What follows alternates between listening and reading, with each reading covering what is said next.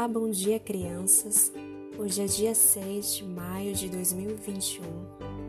Vocês estão animados para a nossa aula de hoje? Dentro da nossa disciplina de hoje, matemática, nós iremos viajar na história da matemática.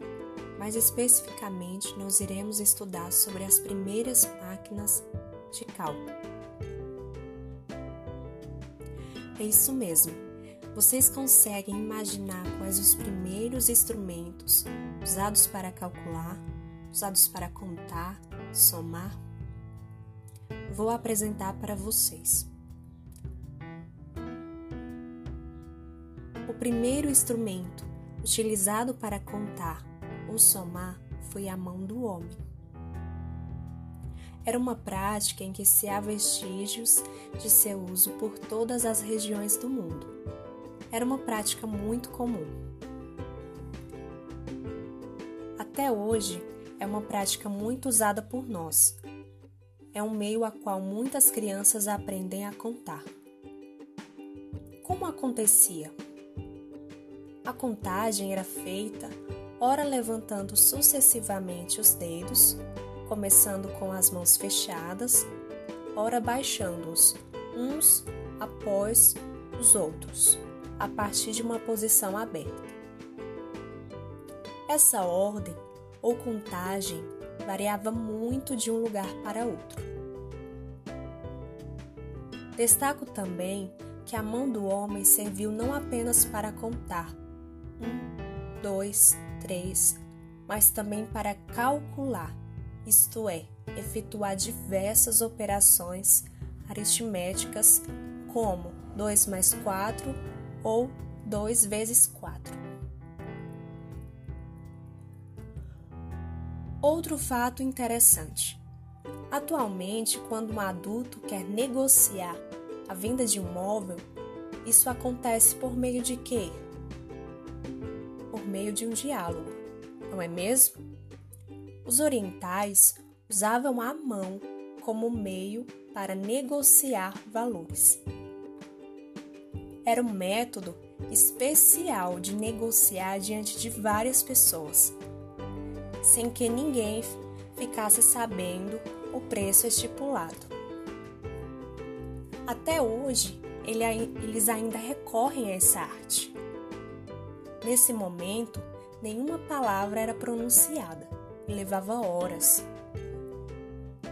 Assim, eles usavam a mão como forma de negociar ou vender objetos.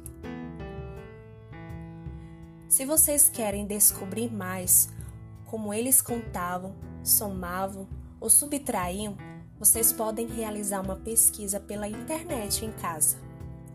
Poderão encontrar imagens e conhecer técnicas como era possível contar com apenas 10 dedos. Esse processo variava um pouco de lugar para outro. Segundo instrumento utilizado era cordinhas com nós. Determinados índios da América do Norte davam nós em fibras vegetais para contar ou enumerar coisas, animais ou pessoas, ou para conservar de forma duradoura a lembrança de uma contagem. Os moleiros também usavam ainda, ao final do século passado, um sistema desse tipo para registrar o resultado de suas transações com os padeiros das cidades e do interior. Mas o processo das cordinhas com nós não foi o único a atender à necessidade de memorização dos números. O método mais universalmente comprovado na história da contagem, além de ser o mais antigo, é o do osso ou do pedaço de madeira entalhado.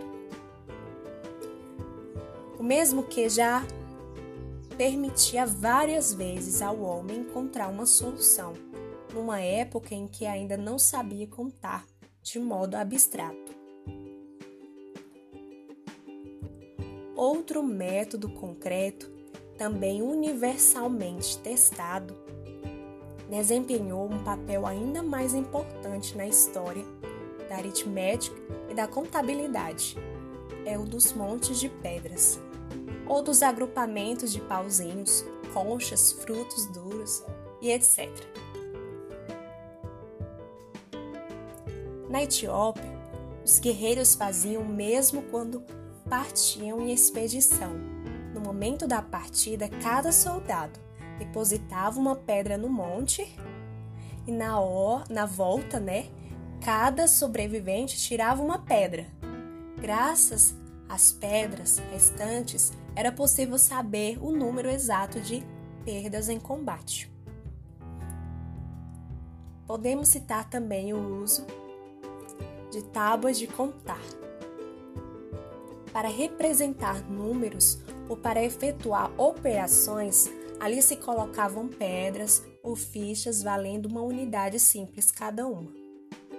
Atualmente, nós temos é, representações semelhantes, como o tabuleiro de contagem, a qual vem com a representação numérica né, que usamos hoje para indicar o número, na parte superior, e logo abaixo um espaço que deve se colocar quantidade de cubinhos conforme a representação ilustrada acima.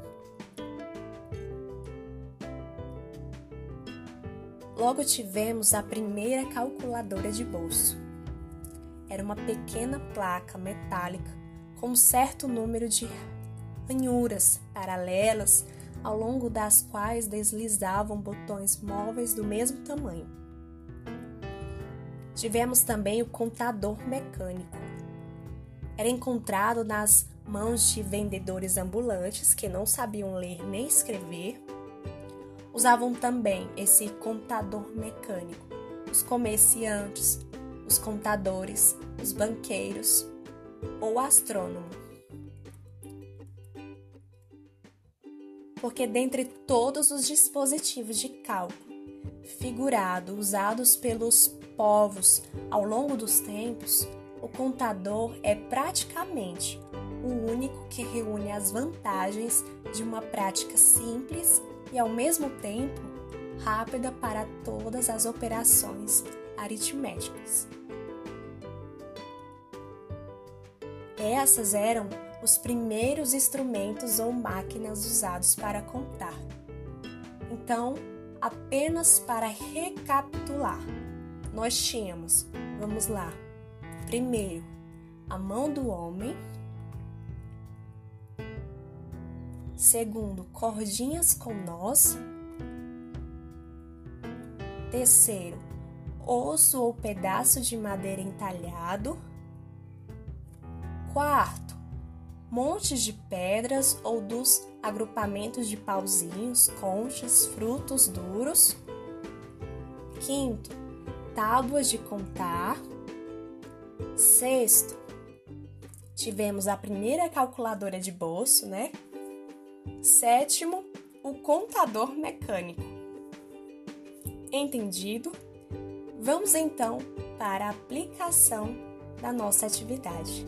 Serão duas questões básicas, ok?